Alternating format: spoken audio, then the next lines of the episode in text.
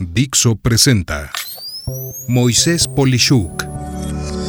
Dixo is back.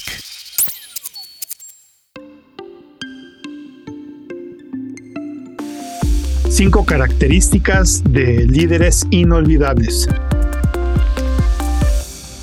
Cada que pasa un año me pongo a revisar notas que he escrito donde anoto, entre otros temas, sobre mejores prácticas que he observado que hacen una buena cantidad de empresas con las que trabajo.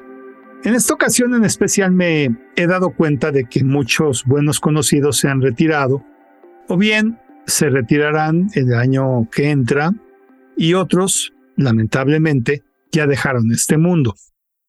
Es por eso por lo que a continuación quiero darte lo que a mi juicio son distintas características que definen a un líder inolvidable.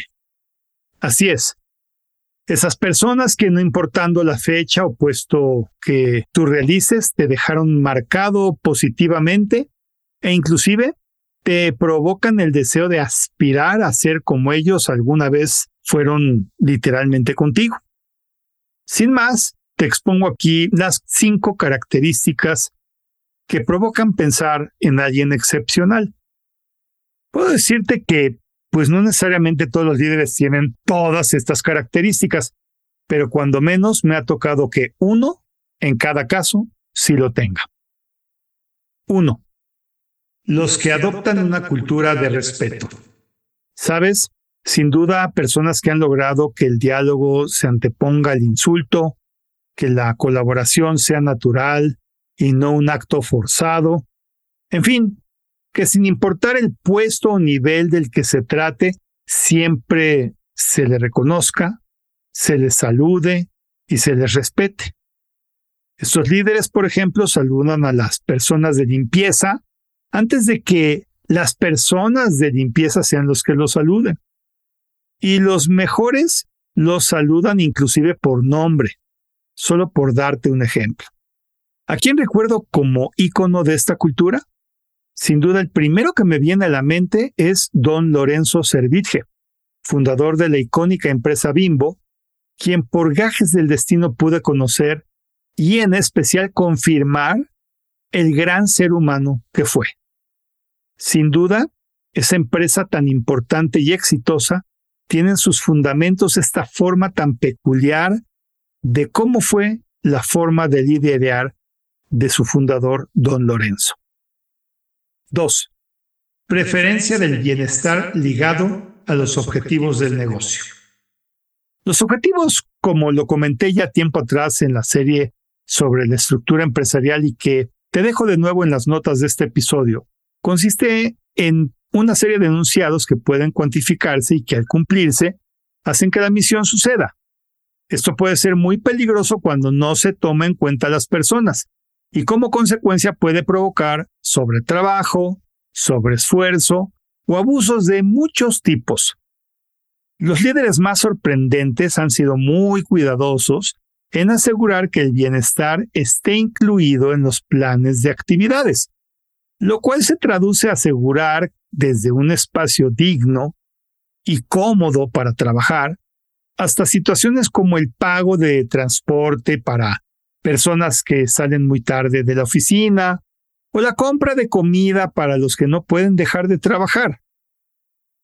Yo puedo decirte que un ejemplo de esto lo fue mi papá cuando trabajaba como empresario, pues no solo pagaba mucho más que el estándar a sus trabajadores, sino que les pagaba comer en un restaurante en su hora de comida en vez de que ellos fueran a donde pudieran comprarse algo. Si quieres saber más sobre mi papá como empresario, te dejo la entrevista que le hice en las notas de este episodio. 3. Crear las oportunidades para progresar en puestos o mejores posiciones. ¿Sabes? Lo repetiré hasta el cansancio, pero las personas que ocupan la alta dirección de empresas siempre son las que son capaces de crear otros buenos directores. En pocas palabras, fomentan crecimientos acelerados de sus propios colaboradores para que algún día ellos ocupen su propio puesto. Esto es la única y mejor forma de crecer.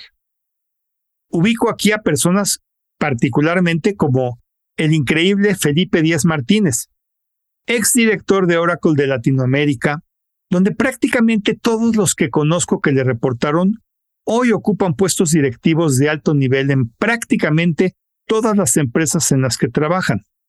Son, por ejemplo, Karen Ovseyevich y Sandra Kleinburg, que dirigen Porter Novelli en México, Diana Ibáñez, que actualmente es la directora de Nuevo Espacio TI, Gerardo Reyes Retana, que es el director de Pink Elephant, o Javier Cordero, que hoy es el director general de Latinoamérica en Red Hat. Todos ellos alguna vez le reportaron a Felipe, y casi puedo asegurar que todos podrían decir que parte de lo que son hoy tuvo mucho que ver con esa interacción, afirmando que, en su justa proporción, han llegado inclusive a mejores puestos y posibilidades que el mismo Felipe. 4. Defienden a su gente en dificultades. Cuando alguien te dice que hace, entre comillas, equipo, significa eso precisamente. Los líderes increíbles defienden a su personal y lo apoyan con mucha energía, buscando siempre su bienestar y no permitiendo abusos de otras personas o áreas de la organización. Son de esas personas que se enfrentan a recursos humanos cuando una política no se aplica o se hace algo injusto. Esto es muy diferente a aquellos que no les importa que caiga quien caiga o que se sienten desamparados cuando alguien les reclama algo que no necesariamente es justo, ni preciso, ni correcto. Aquí puedo citarte a mi querida madre, que en paz descanse, que durante su gestión como jefa del Departamento de Pagos del Instituto Mexicano del Seguro Social, fue la única funcionaria que logró, por ejemplo, conciliar a la empresa con el sindicato. Y fue querida en ambas partes precisamente por velar por los intereses de ambas partes. Esto provocó años de mucha tranquilidad entre el sindicato y el patrón.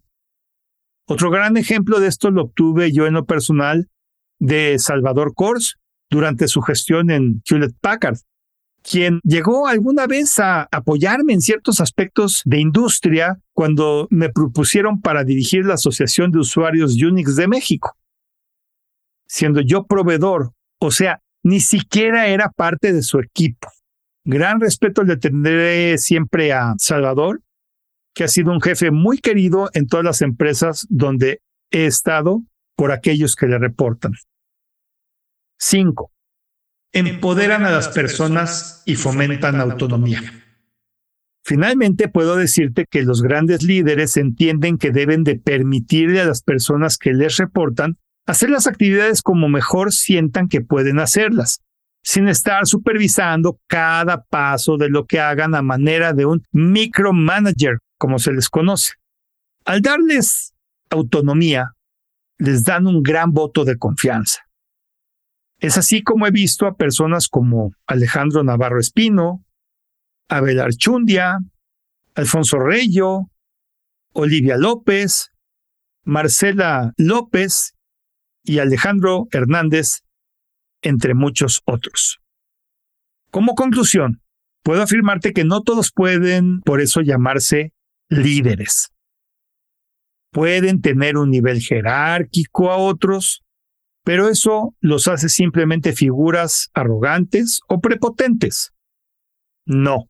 Los líderes como los que te menciono aquí son personas clave que fomentan el progreso, que fomentan el éxito empresarial y un futuro de negocios prometedor para aquellos que tienen el privilegio de estar a su cargo.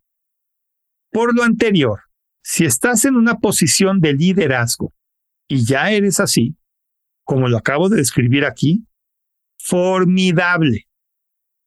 Pero de no ser el caso, vale la pena reflexionar el llegar a este tipo de forma de ser y si no te parece o no te gusta, piensa si realmente tener una posición de liderazgo es lo que realmente persigues. Puede que no, en mi opinión. Soy Moisés Polishuk y agradezco que me hayas escuchado. Hasta la próxima. Dixo is back.